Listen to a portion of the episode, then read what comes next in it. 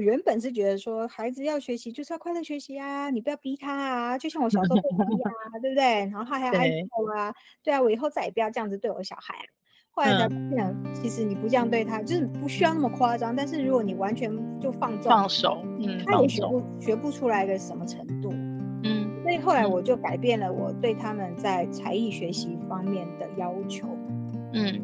当然，在更小的时候，我是练给他们看，嗯，陪着他们练这样子。不是，是我练我自己的。OK，我练我自己的，然后他们啊，妈妈要弹琴了，就跑过来坐在旁边听。OK，对，那他们就会觉得，我就说，哎，为什么为什么我弹的还比你们久？你们为什么都不用练琴？这样，嗯哼，那那他开他们开始长大，有一点羞耻心的时候，就 明天要上课，我没有练琴怎么办？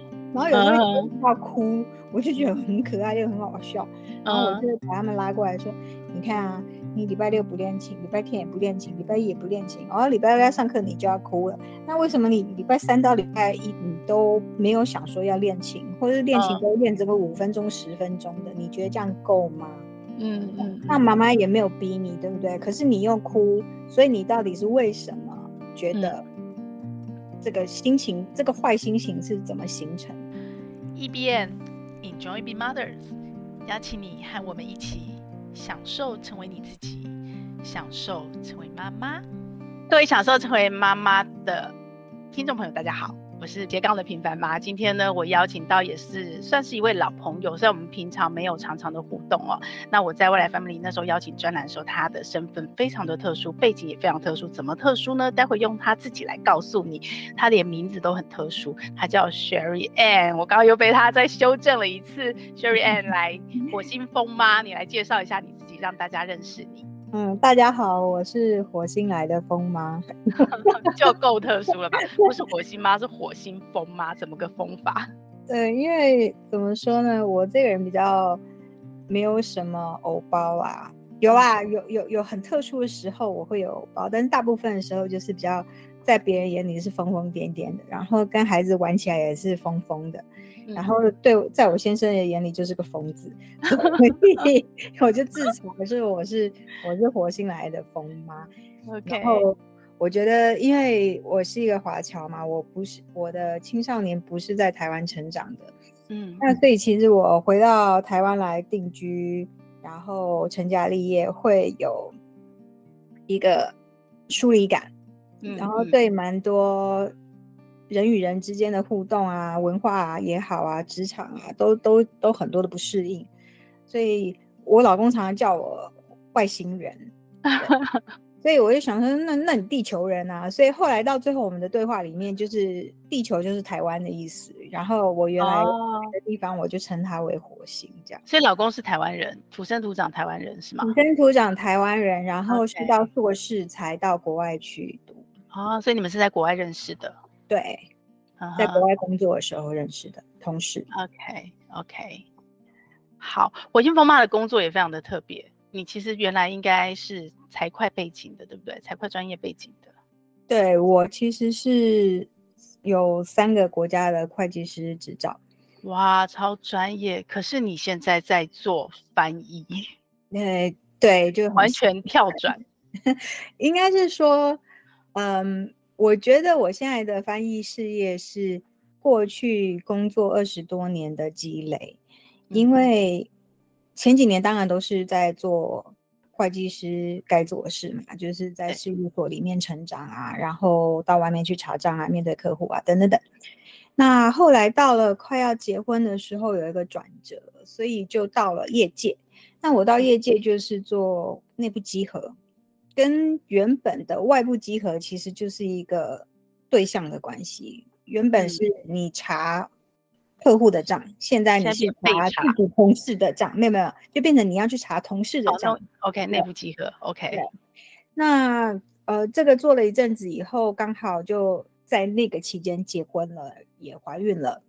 嗯嗯、呃，后来考上了台大的 EMBA，就。蜡烛好几头烧，嗯，那时候刚生完老二，然后身体上也有一些状况，所以后来就决定我应该要先休息一阵子，所以我就先把工作辞掉。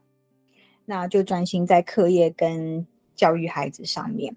那一直到孩子大概三四岁的时候，我又曾经出来担任一家外商公司的总经理，嗯，快要两年的时间。后来还是觉得不太适合我，因为那个是比较偏业务导向，嗯，然后不晓得为什么，可能我的命格命盘里面就是没有这一块东西，就是我.我在外面要很拼命去寻找业绩的时候，它都不会发生，然后我自己坐在家里面的。Uh. 就会有人拿钱来给我，所以后来，嗯，我也就从那一家公司就离开了。OK，但是在这中间，我一直都有保持一些业外的活动，例如说在补习班教书啊，好，然后都是比较偏会计专业的嘛。嗯，所以我的 EMBA 的同学有一天就找到我说，他们有一些投资的文件，好，然后因为。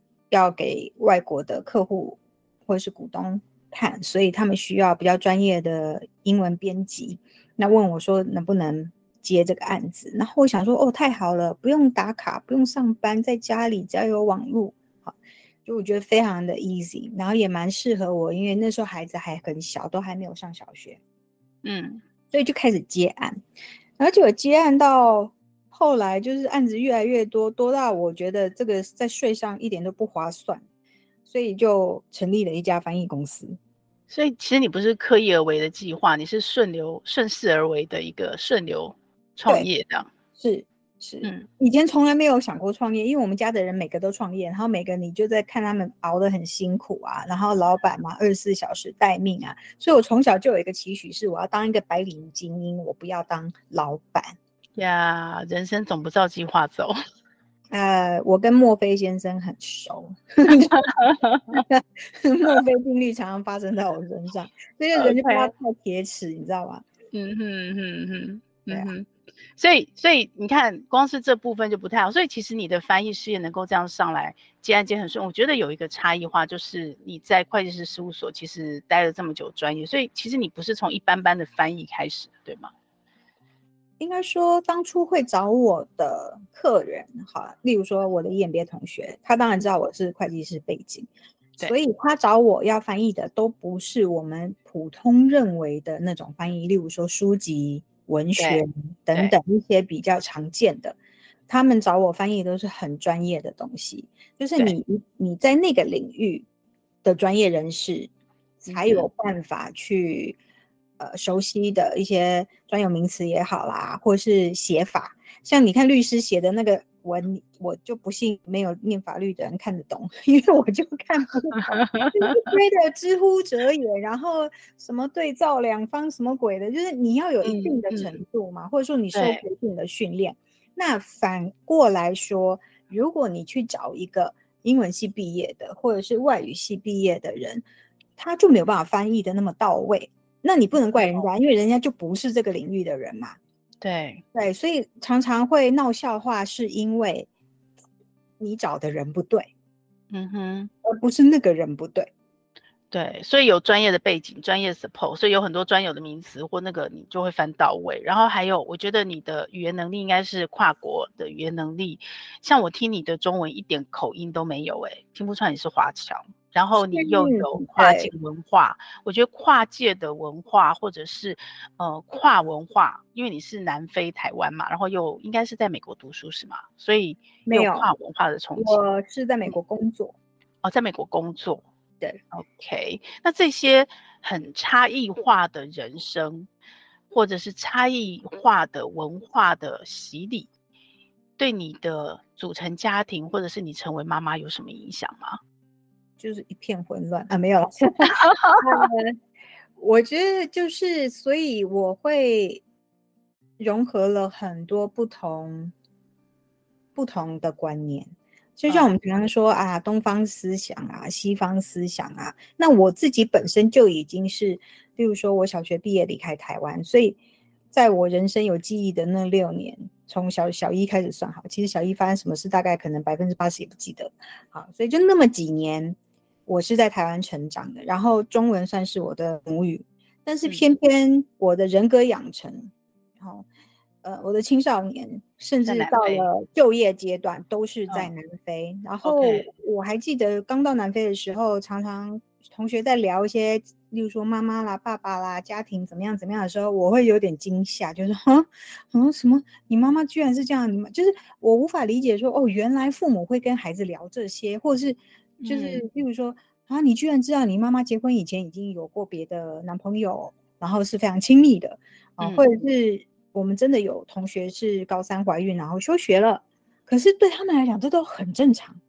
嗯，所以在这个环境里面的冲击，到最后就会变成啊，其实世界并不是我原本想象的那样而已，原来有好多不一样的活法跟观念，所以到最后我就没有很自己设限说。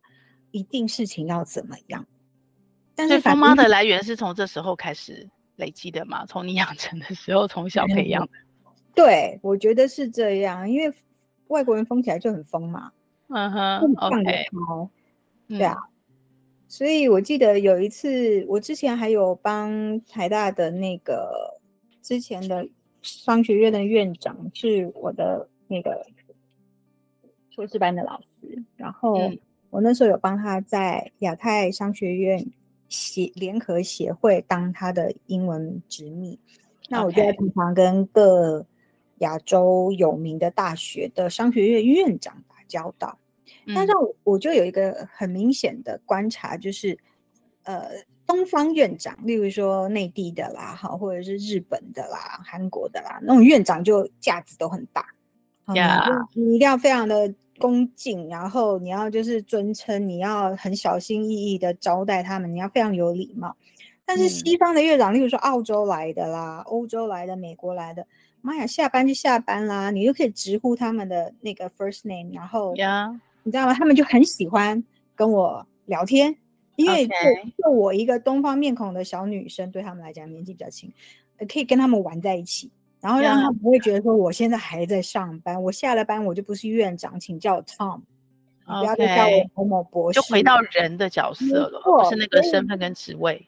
对，所以我觉得最大的文化冲击就是，我发现东方人很喜欢把这个在职场上的这个荣耀一直挂在身上，嗯嗯，然后期待大家去尊重这个荣耀，好像它的它的这个价值是建筑建筑在。外面，嗯，而不是本身，所以我觉得这个对我也也有蛮大的启发。OK，OK，所以可是我看你的文章啊，因为其实你在你的应该算部落格吧，你其实写了不少的教养文，我看起来又不像是很疯，我觉得你很有逻辑耶，你似乎是一个很重视方法论的妈妈，是这样吗？我觉得就是。我人生最大的矛盾点就是我的个性跟我的专业是非常两极的。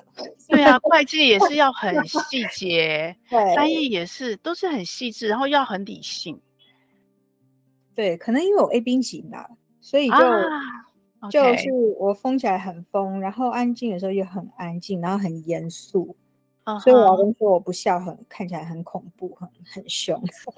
对啊，你说你没有偶包，你看起来就很像偶像。没有，这是大家的误解。真的有人就会跟我说，他学院我不认识你的时候，我都觉得你好难亲近哦。结果开始聊天以后，发现你根本就不是那样。这么好笑，怎么这么搞笑，这样吗？对啊，就 那那我我的外表是我妈给的，你要去问我妈。所以你实际上对孩子的教养，你是的确是。是走你理性的那一面，方法论的那一面，还是走你比较疯妈的这一面，比较暖心的互动这一面，还是你其实是交错着怎么去运用？其实我觉得都有。然后为了这个问题，嗯、我还特别去问了我小孩。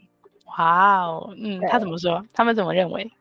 嗯，OK，因为他讲的是英文，所以我要翻译一下。他说，其实是从小就有不同面向的非常。明确的，嗯，告诉他们该怎么做，嗯，所以我其实就是我从小会洗脑，但是我给的是一个大方向的原则，嗯、而不是很细项的一直去盯着他们在干什么。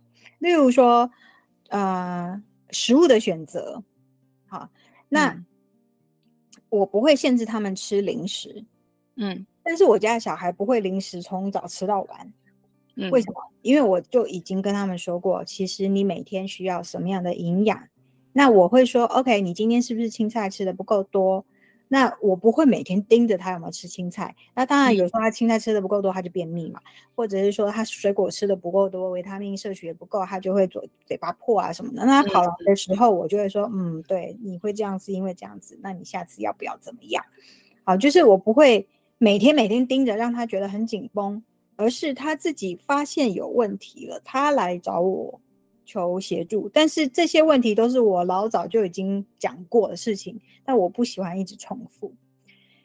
然后像他的同学啊，就会被限制，他妈妈就会去看说他每天到底用那个学生卡买了多少什么样的食物，他就觉得很恐怖。就是那样子的妈妈，她觉得太严格了。呀呀呀！而且太关注在孩子的选择上面了，然后他就很庆幸说：“我并不是这样对他们的。” OK。然后课业成绩也是，我从来不会因为他考不好而生气或处罚他，或许会有一点点的失望。嗯、对，呃，因为呃，对我来讲，我比较看重的是孩子的努力。嗯嗯，因为我觉得他们都不是，呃，怎么说呢？他们会偷懒或没有纪律的人。哦，也不是，不是，我我意思说，他们他们在智力上是没有缺陷的。OK，对，所以其实你只要够努力、够专心，你一般你的成绩不会差到哪里去。那只要我有看到你有在努力，嗯、那你考不好可能是粗心大意啦，或者说那天就是状态不好，或者你就是很衰，没有看到那一。就是没有读到那一题，我觉得这就是会发生，这是很正常的，所以我不会要求说你一定要一百，你一定要九十八，你一定要九十五，你甚至考个八十几、七十几，我觉得都很正常。但是，嗯、如果你就是调岗哎，或者是说你就是懒，你就是在那边皮，你就放空，你没念书，而造成这个结果，我当然就会很不高兴。OK，我让他们知道说我高兴跟不高兴的原因是什么。嗯，对。然后他说我会给他们纪律，但是我不会过分的控制，我会让他们自己去探索。嗯，而且是从很小很小的年纪，我就会跟他们讨论一些可能别的父母会觉得不舒服的议题，例如说性行为啦。呃，生理期呀，还有 LBGTQ，你们家是女生嘛，对不对？对，两个女生，我常常念错，所以我现在照着他给我的念。OK，LGBTQ，对，所以这是我们家老二的。嗯哼，OK，OK，所以呃。也是因为这样听起来，我因为我看你的教养文里面，其实你还蛮鼓励，看起来你的小孩学很多的才艺教育跟学习，对不对？所以这是探索的一部分吗？呃，我觉得分为两个层次，嗯、一个是说我自己本身就会那些才艺，所以从小孩子就是看到妈妈在弹琴，妈妈在画画。嗯，那呃，我小时候学琴的。经历其实很卑劣，可以用这个字吗？不想学吗？是被家人家长逼的吗？是这样吗？对，都有。然后，然后还会被揍啊。然后那个那个那个那一鞭子挥下来，我们家的琴键还断掉。所以就是那种很悲悲惨的程度。那所以有很多时候是因为有一个负面的。经验在前头，会让我自己提醒我自己说，将来你当妈妈，你一定不能怎么样怎么样怎么样。OK，对.所以那那一个感受是从十一二岁就开始了。嗯，在南非的时候嘛，对不对？那时候已经到南非。嗯、没有在台在台湾小时候就开始了，就开始了。OK，所以我觉得那是属于童年创伤的一部分吧。嗯嗯，对。那呃，我也问过咨商师，他说。呃，通常有童年创伤的小孩，不是大好就是大坏。嗯嗯，所以然后他很庆幸我是偏好的那一方面去发展，我是想去的。OK，对，OK。那你说，呃，学才艺，一个就是我刚刚说了，我自己本身会嘛。虽然现在我感谢妈妈当年让我学这些才艺，虽然那个那个教养的方式是 让我很不不是你喜欢，让你很受伤的。对，但是我也在教教育的这个历程中慢慢学习到啊，可能其实我后来反抗的这个过程是孩子都会经历的。对，因为我原本抱的态度是啊，你要学就学，好，不学我们就不学。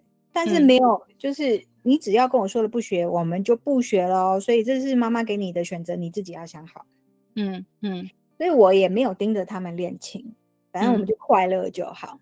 嗯、一直到某一天，我问了我们那个钢琴老师，我说：“哎，老师，那请问一下他们的程度，现在如果去考级，嗯嗯，呃，可以考。”考到哪一集？然后他就看着我说：“妈妈可能第一集都没有。”就哈，已经学了三四年了耶。就是他们一起从音乐唱跳班上来的同学们，去音乐发表会的时候，你就会发现，哎，怎么人家七八岁，你看已经学了一两年，弹出来这种曲子，然后我们家的小孩居然还弹不出来。但我的恐惧不是人家弹得出来，我的小孩弹不出来，我的恐惧是。你自己学了这么久，怎么还弹不出来？嗯，对，那我才开始跟老师认真的讨论说，我们这个进度到底是什么样的状况？嗯，老师才跟我说，妈妈，呃，我知道我们之前都是以快乐学习为主，但是我也必须老实跟你说，嗯、会主动练琴的小孩真的是少之又少。嗯嗯嗯，通常都是家长要在后面 push。OK，对，因为孩子嘛，贪玩才是孩子啊，所以你要让孩子在才艺上有某些小小的里程碑，其实父母要在后面这样子 push 的力道是要足够的。嗯，那那个是很多年前的一个一个。讨论了，那时候我才知道，因为我原本是觉得说，孩子要学习就是要快乐学习啊，你不要逼他啊，就像我小时候不 逼啊，对不对？然后他还爱哭啊，对啊，我以后再也不要这样子对我小孩啊。后来才发现，其实你不这样对他，就是不需要那么夸张。但是如果你完全就放纵放手，嗯，他也学不学不出来个什么程度，嗯。所以后来我就改变了我对他们在才艺学习方面的要求，嗯。当然，在更小的时候，我是练给他们看，嗯，陪着他们练这样子。不是，是我练我自己的。OK，我练我自己的，然后他们啊，妈妈要弹琴了，就跑过来坐在旁边听。OK，对，那他们就会觉得，我就说，哎，为什么为什么我弹的还比你们久？你们为什么都不用练琴？这样。嗯哼。那那他开他们开始长大，有一点羞耻心的时候，就说 明天要上课，我没有练琴怎么办？然后有时候要哭，uh huh. 我就觉得很可爱又很好笑。然后我就把他们拉过来说：“ uh huh. 你看啊，你礼拜六不练琴，礼拜天也不练琴，礼拜一也不练琴，然后礼拜二要上课你就要哭了。那为什么你礼拜三到礼拜一你都没有想说要练琴，或者是练琴都练这个五分钟、十分钟的？你觉得这样够吗？”嗯嗯。那妈妈也没有逼你，对不对？可是你又哭，所以你到底是为什么觉得？这个心情，这个坏心情是怎么形成的？嗯，我没有练琴，老师会生气。我说，那你为什么怕老师生气？你不就已经决定你不要练琴了吗？嗯、就是慢慢引导说啊，其实你要为你自己的决定负责。你没有练琴的后果就是这样。那如果你不想要老师对你生气，嗯、那你就前面你就要做出某些努力嘛。OK，对，所以我大概是用这样子的方式去引导。那后来啊，第二个层面就是，呃，因为我从大概小三开始吧，我就再也没有看过他们在学校的功课了。嗯、OK，就是那种联络部跟老师讲好我不签的妈妈。呃，类似啦，虽然没有联络部，uh huh. 但是就是说，以在小一到小三的时候，我是陪着他们写功课的，啊、oh, OK，查他们的功课的，嗯，然后跟老师也非常密切的在联络，对。对，但小三我觉得他们在对功课学习上的态度是已经成熟了，他们知道，对，他们在学校表现也很稳定了，我就放手了，我再也不问说你什么时候要考试，你考试要考几分，通常都是他们回来跟我讲。OK，就算我知道了，我也不提。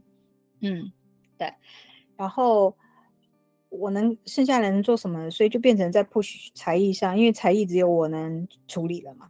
Oh, OK，对，所以学，所以可能很多家长看我的文章会觉得说，哎，怎么从来不提课业，怎么都在提才艺？是因为我就把课业真的就是放手给学校跟老师，嗯、我不干涉老师的教法，嗯、因为孩孩子们的课业成绩其实都很好。OK，所以我没有理由去做过多的干涉。那当然，他们现在都上了中学 他们学的东西，我都大概有百分之八十我看不懂。就是、你也没办法陪着练了，我也没办法教了。那只有有一次他跑来问我说一些、uh-huh. 呃商业上的东西，然后他说他看不懂什么叫做那个什么，哎、呃，那个那个中文叫什么来着？嗯、uh-huh.，反托拉斯。OK OK OK，对，就是就比较。比较商业方面的东西，然后我就开始跟他滔滔不绝，什么叫垄断，什么叫好，哇哇哇，然后他就用那种很崇拜的眼神，已经很紧张过。啊，妈妈，你讲的课本里面都有哎，我心想说废话，你妈，你妈这几年念书念假的嘛？啊，我说对，这个就是就是这样，嗯。但我觉得不错哎，对啊。可是你的陪伴，你的练给他看，他们是崇拜，因为其实也有妈妈。采取这个策略，可是孩子却变成是压力，反而更不学，更排斥，然后更觉得妈妈那个那个示范的完美的目标是他到不了，他就更放弃，也是有这样子的状况。我有听过，我有听过，嗯、但是所以就是我有另外一个很重要的原则，就是我从来都不想要扮演一个完美的妈妈。嗯嗯，就是我会脆弱。我会笨，嗯、我会疯疯癫癫，不成熟，我答不出来。嗯哼，所以我、我我会让他们知道说，妈妈真正就是这样，我也不是全能的。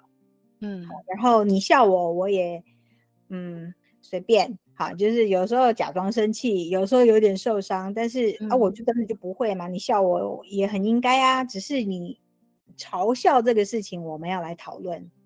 而不是我因为不会而假装会，不是，嗯，不是假装或是完美或权威，就比较像你从小受的影响跟教育，像外西方你刚刚提到的所谓的教授啊，或者是院长啊，他在他的专业职职务上的表现是让你觉得他很专业、很尽力的，可是卸下那个身份之后，你也是一个人，所以这个妈妈也会示弱，也不完美，也会疯疯癫癫，也会笑。对，也会不成熟，也会懒，也会发脾 气，对，也会懒。然后我常会跟他们说，嗯、你不可以吵我睡觉，因为我如果睡不够，我就会生气，我就会生病。嗯、就是我会建立一些所谓的防火墙吧，就是让他们知道说，我们在某些程度上都是要互相尊重的。OK，尊重你们，你们也要尊重妈妈。OK，所以这样的一个亲子互动方式，应该跟你小时候跟你父母是完全不同的。完全不同，嗯，对，我父母是比较传统的嘛，权威式的，对，你不能挑战他们，你不能反驳，嗯，就是要顺从，OK，对，但是我是一个比较叛逆的孩子，然后我又是老大，所以。我带着那个冲突可以想见，突破突破重 那那个突破重围，你知道吗？就是？你在你在冲，你在受伤，然后后面的弟弟妹妹就容易了，对对对对。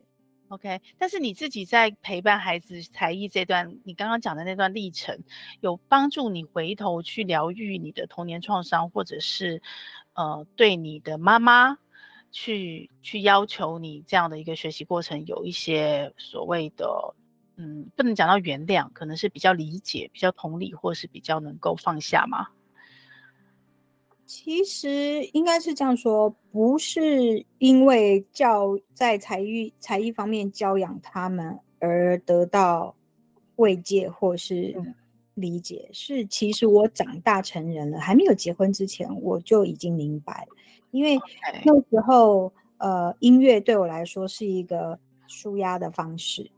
OK，你从本身音乐本身得到了乐趣了。对，所以那个时候我就知道说，呃，为什么妈妈坚持我要学钢琴，嗯，然后到我现在练到一个程度，是我爱弹什么就弹什么，嗯，然后我甚至可以自己创作，我就觉得啊，这其实是当年要感谢妈妈，虽然她用的方式不是很好，嗯嗯，方式不对，但妈妈的起心动念跟初衷是爱，那这个爱你长大以后就接收到了，对，可以明白了，对，OK。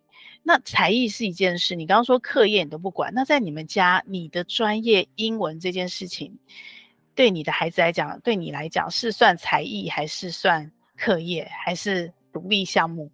嗯，首先我要澄清一件事，英文不是我的专业。OK，英文英文只是我学习的工具或者说平台，所以对我来说，嗯。我脑袋里面有两个平行轨道，嗯，一个是中文系统，一个是英文系统，嗯，然后我只是比别人多了一道桥梁，是有接通这两个系统的。OK，那这个桥梁有的人有，有的没有，有的人没有。就像我两个女儿，很明显，我大女儿有，我小女儿没有。OK，所以我大女儿跟我很像，就是她很容易就可以英文跟中文的同样的名词对照在一起。嗯，但小女儿教的不是我教的，OK，就她自己有办法融会贯通，okay. 但是我小女儿就完全没有办法，她就是只有英文脑，她、嗯、没有中文脑啊、oh,，OK，对，那所以呃，对我来说，中文算是我的母语嘛，然后英文是学习跟工作的工具，嗯、那看科幻小说跟看言情小说。用哪一个语言看对我的影响就非常的不一样，嗯，就是我不会想要用英文去看言情小说，我没感觉。嗯哼，对。那反过来，我在工作的时候用中文就会哪里 K K 的，因为我就不是用中文学的。嗯，所以在我刚回来台湾工作的时候，呃，一样是在会计师事务所，那那你有蛮多地方要用到中文。那那时候我常常会被同事嘲笑说：“哎，雪瑞，你中文好烂，什么什么。嗯”所以那个是真的是下了苦功，我去做了英文中文对照表，然后 OK 就方法论上手，对，慢慢让自己去沉浸在这个环境里，嗯，然后才有办法形成现在的这个样子。那你有把这个方法论用在你的小女儿身上吗？呃，这我觉得吼。看起来很难。这个就是我想要提倡的一个事情，就是，嗯，语言除了一个学习的环境之外，其实你还要顾虑到这个孩子的天赋跟能力。就像同一个家庭里面的手足，英文程度不一样，嗯嗯，对不对？有的就是英文好，有的就是英文不如何。那反过来，我们家就是姐姐中文比较好，妹妹就是中文不如何。OK，就是即使同一个环境，同一对是是，对，然后同一个父母，没错。但是你你硬要把他们两个凑在一起，就就其实是不公平的，因为他们两个的天赋就不一样。嗯嗯嗯，对，所以我姐姐的中文程度比妹妹高出很多。那我的期许只有他们。其实，在学校是被分到不同程度的班，嗯，哦，就是姐姐是在呃那个算母语班，然后妹妹是属于那种外国人学中文的比较高段班的那那一班。嗯。那同样他们在班上的表现都很好，可是其实真正的程度有差别嘛？那我、嗯、我只期许他在他自己适合的程度的班上能够表现好就可以了。OK。对，就是我对孩子的期许只有我知道你的潜力在哪里，所以我不会对你有过分的要求，嗯嗯，因为你你就做不到嘛，所以我不可能我这样要求你，我也达不到我想要的效果。但是我需我需要做的是，我要激发你的潜能，我鼓励你，你可以达到那个目标。所以你的小孩很幸福诶，他等于从小就不是用，呃，所谓的统一的标准或是一般的标准或父母的标准来来看待他们的，都是用他们各自的标准去去看待他们的目标，不管是才艺、课业、英文，各种学习，是这样吗？嗯，应该说是这样，对。是你吗？是你是这样，那爸爸也是这样吗？嗯，哦，那我明白了。爸爸一开始对他们的中文就是非常要求，然后他甚至觉得说：“哎，我不，我不要求你们程度要多好，你们只要看得懂金庸就好了。”然后我本来也在想说，金庸嘛，金庸也没什么。嘛，对对，对我们那个年纪的人，就是他就是小说嘛，也不是什么正经的什么。《论语》啊，你知道吗？四书五经之类都不是，不会太难嘛，而且对。然后可能是因为我自己本身在中英文上面的造诣是算是比较中上，有天赋的，嗯，对。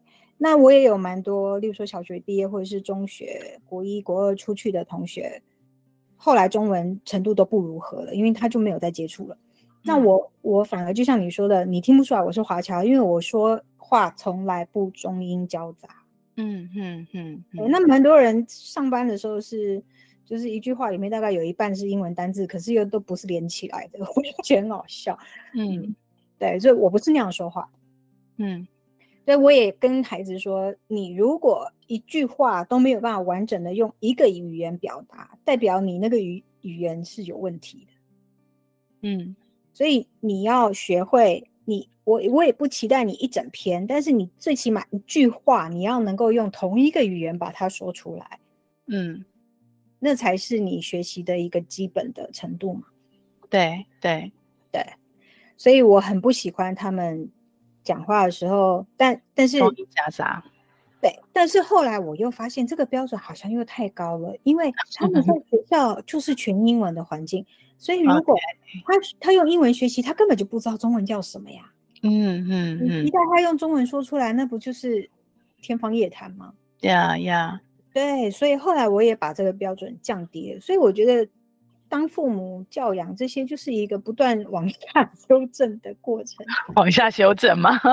对，我们回到金庸，我真的就很认真的，有一天抓我小女儿，因为大女儿我不担心嘛，我就抓我小女儿来，嗯、然后就把我最爱的《射雕英雄传》拿出来，嗯，就想说，你知道吗？你看不懂没有关系，你就听妈妈念，嗯哼，妈妈陪着你念，OK，嗯哼，我念了半个小时，我还没有出牛家村。我就觉得这件事情，这个标准对，他很吃力，因为不是对他很吃力，是对我来说，对你很吃力吗？哎，那个牛家村，郭靖都还没有出生，还在娘胎里，我都走不出来，我要怎么把整部的《射雕英雄传》念完？我的天哪！OK OK OK，念念什么？牛家村为什么是村？妈妈什么是村？好，然后兵兵，然后什么是兵？他一边念他边问这样子。对，宋朝，我的天，我就开始好像是每一个字我都要解释。后来我就觉得，哇，真的这是一个很难的任务。啊、那你说，但是你说有没有其他方法？当然有啊，我可以就放武侠片给他看啊。对，对不对？然后比如说一些，呃，我之前试过给他看什么《国风美少年》。就是他喜欢看帅哥哥，uh -huh. 然后啊、有一些很有才艺的小姐姐，就是美的东西，然后都都用中文然后那个用他的方法，他的喜欢对这个这个节目很好看，哎、嗯，他就会跑过来，好，就是说我是大侦探之类的，嗯，我会选内地的节目，是因为其实他们在说话的时候用字遣词是相对比较。有文化跟内涵的，我必须要老实说，嗯、台湾的节目很多就是比较口语化，更白话，嗯，对，比较白话，然后比较比较笑闹，嗯嗯嗯，嗯，对，比较没有那么多很正经的那种沟通方式，嗯嗯、但是在内地的，就算是综艺节目，他们说话，嗯、尤其像何炅。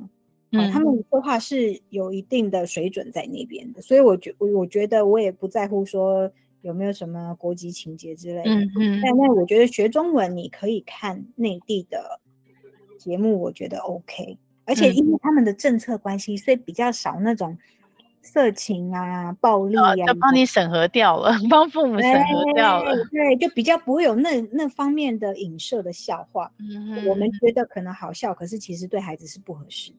嗯哼嗯哼，对，大概是这样。OK，所以嗯，好，所以其实，在你们家还是会有那个爸爸妈妈不一致，但是主要的教育可能是因为你陪伴孩子比较多，是以你的价值观信念为主，是这样吗？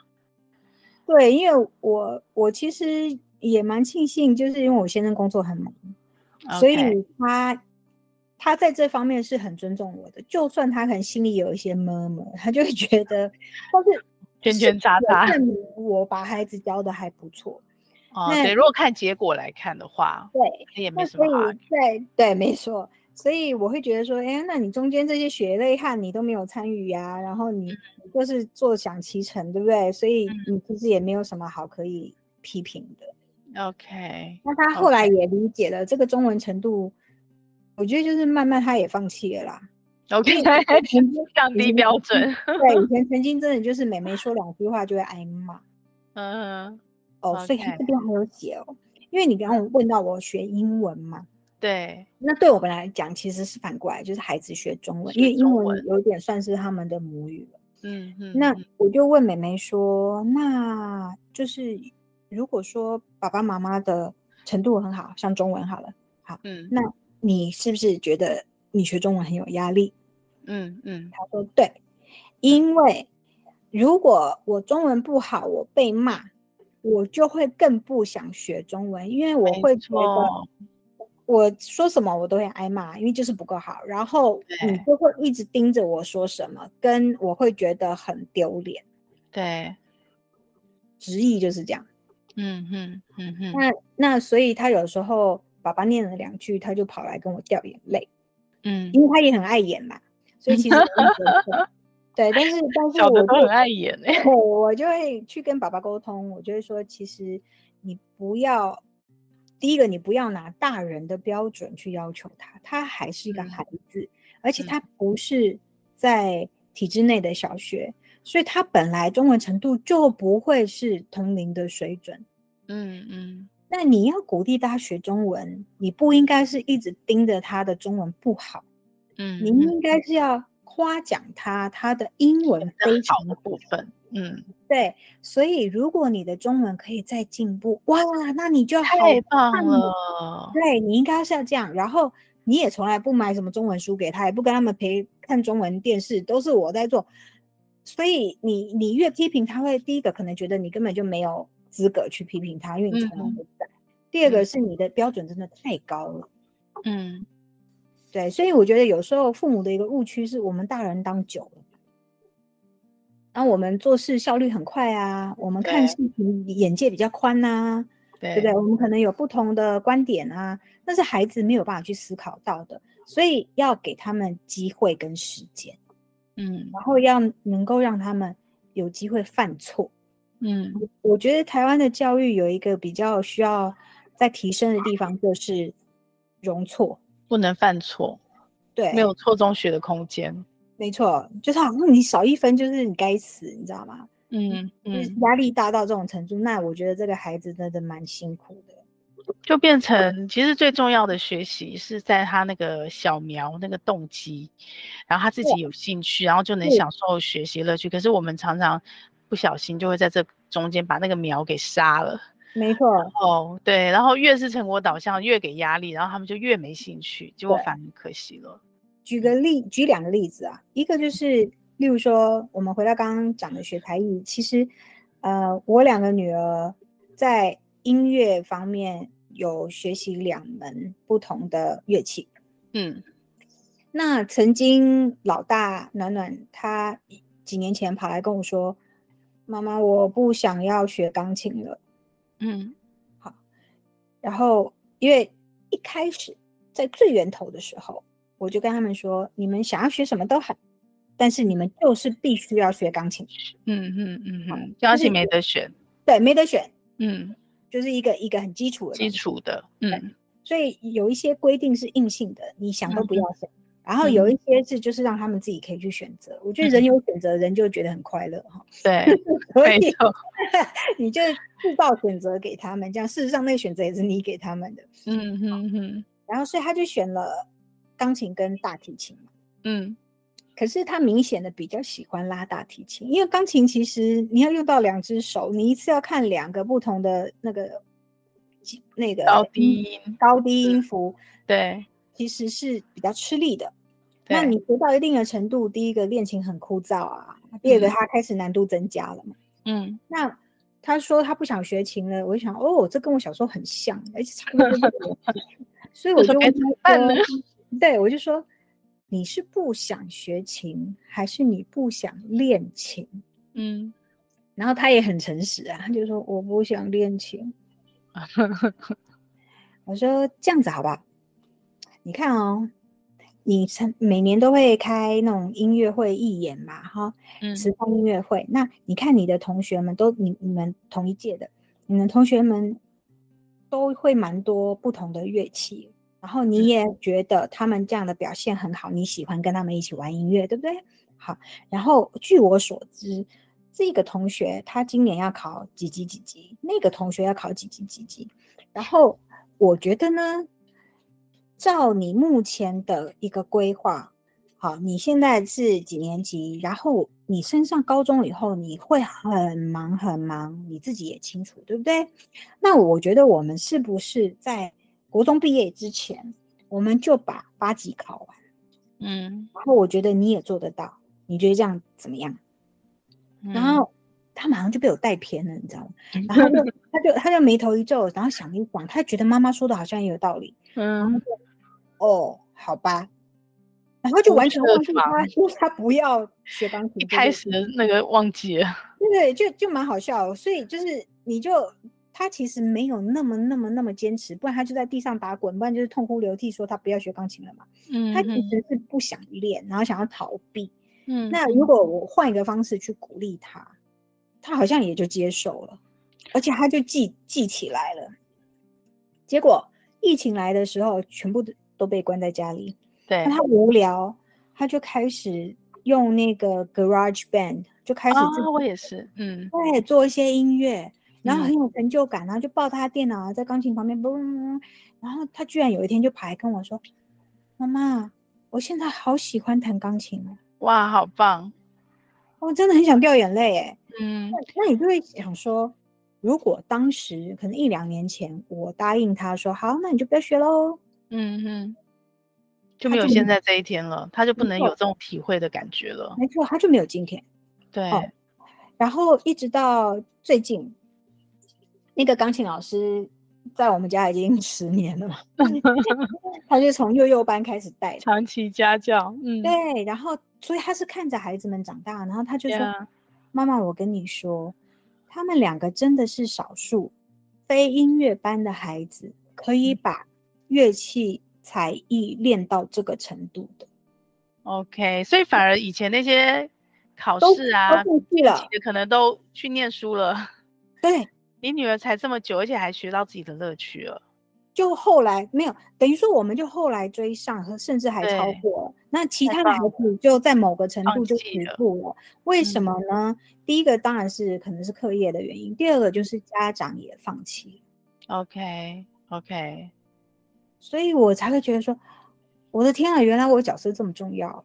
他回到初中，而且我刚刚听你讲细节的过程，真的就不只是理性跟方法论了。其实我觉得你要很了解你女儿，你陪伴到一个程度，要很了解她，你才能够做出这样的导引。哎，不然很容易这中间就会擦枪走火，变成你的要求或你的控制，或是他就会为了反抗你而反抗你，尤其青少年。因为老大就是一个这样的孩子，老大就是那种妈妈有要求他无法拒绝的强迫症，这样。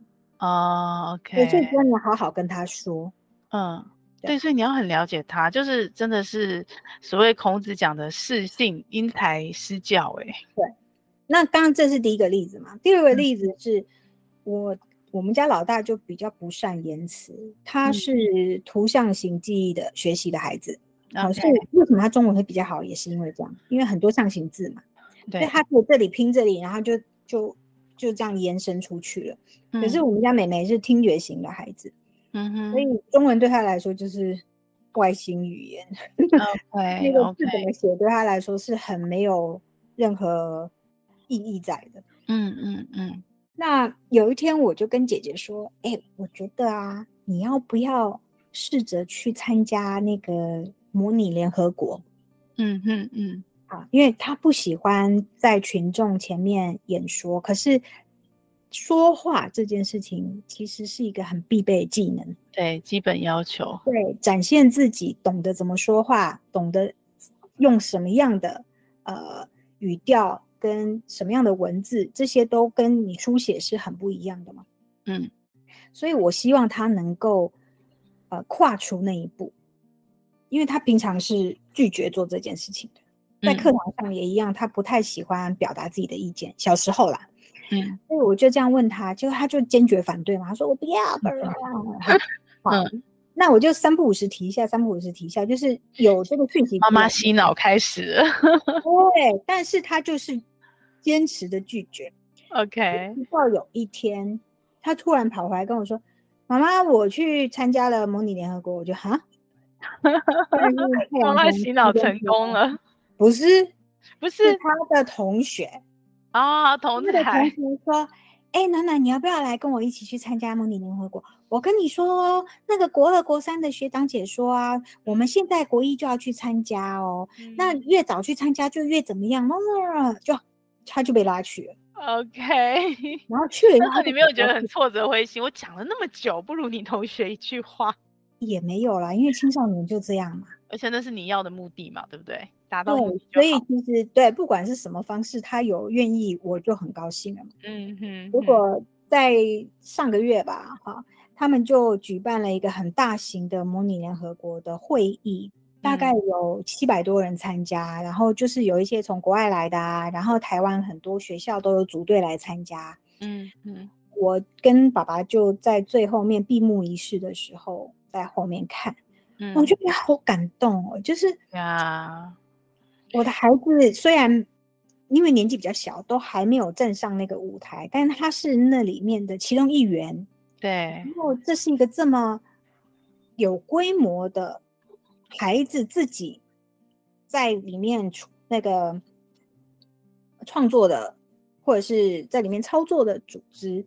对，对他来说是一个非常好的教养资呃学习资源。呀呀，是我们小时候没有。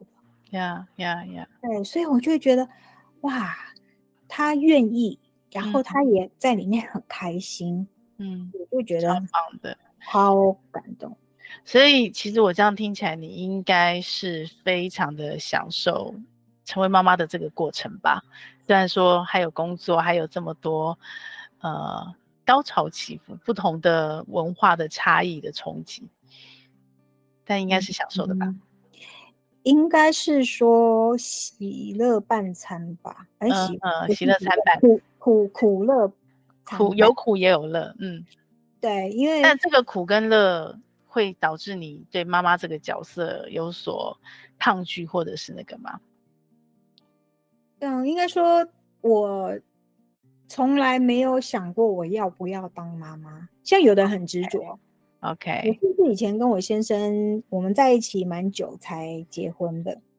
嗯，那时候我还在跟他聊，我说：“哎、欸，那万一万一我们生不出来，就是我常常会很杞人忧天。我说，万一我们生不出来，哎、欸，我们要不要去领养？嗯哼，因为国外也很流行领养。对对。那你看，我们养一只狗都这么爱了，没有道理养一个孩子你不爱嘛？对。所以，如果我们如果生不出来的话，我们就去领养，好不好？嗯。然后我老公就觉得我有点神经病，他 不太想回答这个问题，他觉得就还不到那个时间嘛。嗯哼，OK。然后有一天我就莫名其妙怀孕了，就是这两个孩子我怀孕都是是要说上天的恩赐也好了，要说意外也好了，反正就是都是计划，是预期计划内的，都不是，对，也不是求来的，嗯，对，所以就很意外的糊里糊涂的就怀孕了，当了妈妈，嗯。那在教养他们的、养育他们的过程，当然有的时候会觉得很沮丧，嗯，因为小孩只会哭。新手妈妈的时候，对，而且那时候我刚从职场退回、退下来，然后全职在家，嗯，其实是非常非常没有成就感的一件事情。OK，你没有同事可以打屁聊天.你没有 coffee time.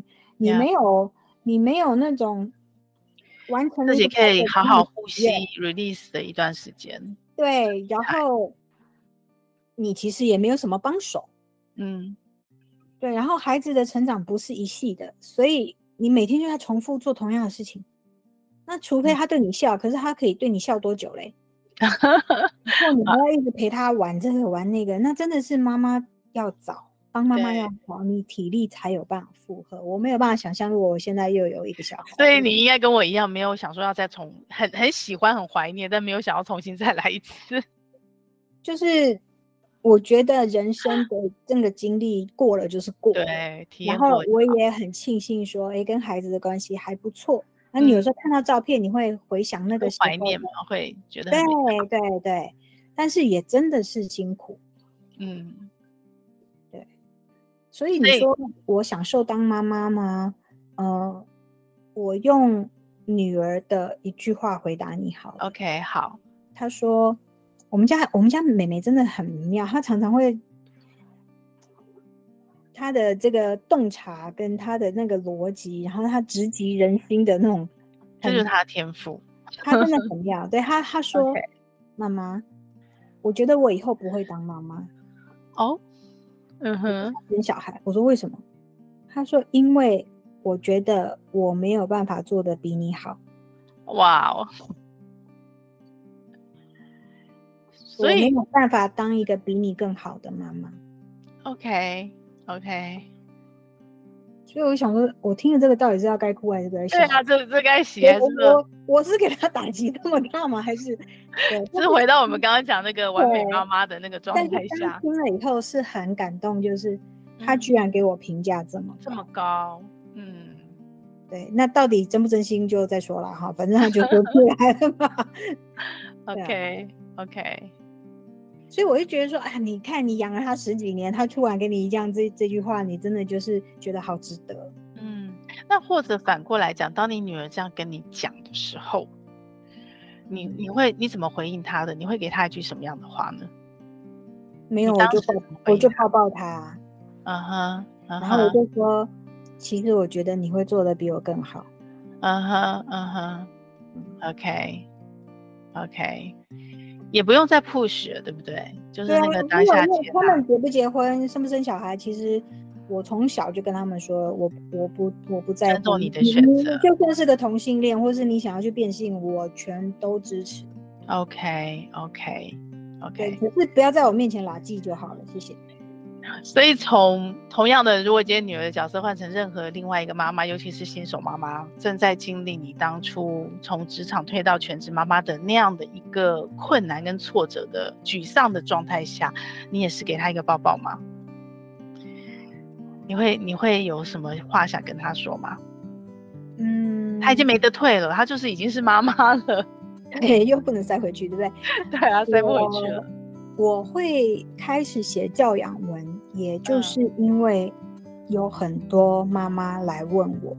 OK，那当然有时候觉得说很虚荣，就是哦，人家居然觉得我是一个很棒的妈妈，嗯，或者是啊，我的孩子就是表现这么优秀，所以人家来问我。嗯。可是我觉得更多的是想要帮助，因为我在当妈妈的时候也是。从一些教养书籍里面学到了很多方式啊，对对，就是有些启发。所以如果我也可以把我的经验去分享给别人，然后甚至有的时候是一个失败的经验，嗯嗯啊，我觉得会鼓励到很多其他的妈妈，就是，就是你不要以为你我们家是那种人家家的孩子，OK，嗯，其实他们私底下是怎么样。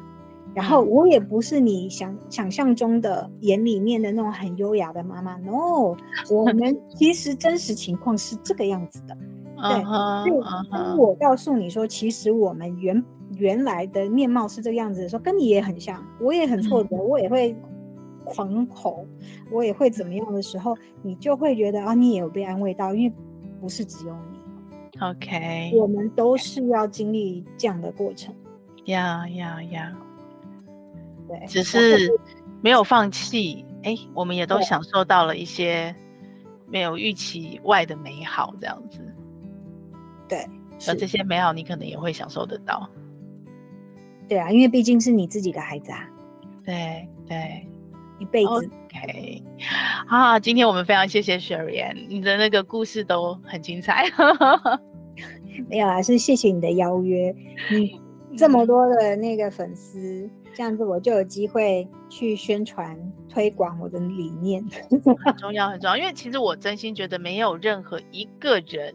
享受成为妈妈的方法，可以让所有的妈妈都可以得到所谓的启发或参照，因为我们真的背景不一样，价值观很多很多事都不一样，然后你经历的历程也不完全一样，所以越来越多很多的妈妈可以愿意出来，然后去做这样分享，我觉得很重要，而且真的有一块，就像你刚刚说的啊，你不要看那个社群被筛选过，只是很。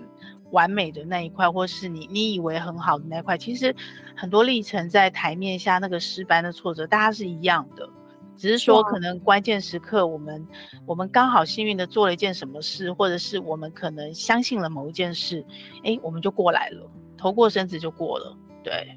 对，我觉得那如果你今天有机会，哎，刚好听到，比方说有人跟你一样，哦，也还也正在为孩子学才艺，在鞭打他的孩子，在困困难，哎，搞不好今天听了你的采访，你的你跟我的聊天，他就突然有一点什么就亮了，就启发，就改变他跟孩子的关系。嗯、我觉得这真的很棒，哎，就像捡海星，是非常的棒。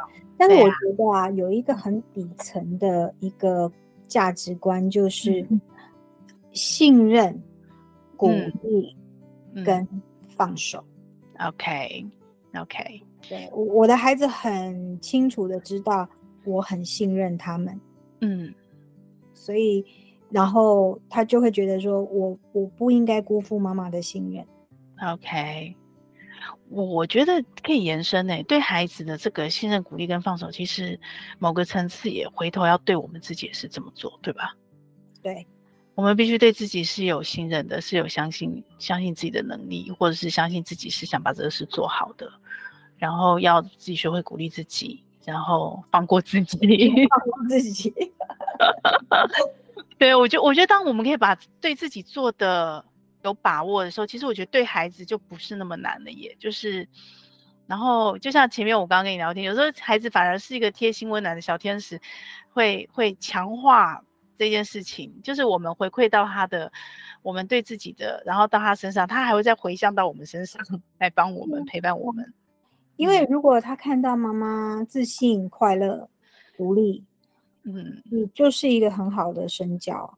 对啊，对啊，这个真的是这样子。有时候都不需要说，因为他就是在旁边看着。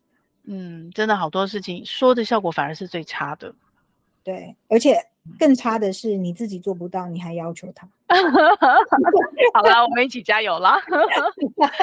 好哦，好哦，下次你有什么好的这样的题目，我们是也是可以分享的。OK，那你就随时，啊、我们就随时约喽。好哦，谢谢你。好哦，今天谢谢你。谢谢那我们今天就到这里喽，拜拜，拜拜，拜拜。这个节目会在各大 Podcast 平台播出。如果你喜欢我们的节目，欢迎你把节目分享给你的亲朋好友哦。也非常的欢迎你留言告诉我你想听什么题目，告诉我你享受成为妈妈的诀窍。也欢迎你在我们的说明栏有一个连署签名，跟我们一起签名，一起享受成为妈妈，享受快乐，也享受痛苦。让我们一起来享受成为妈妈。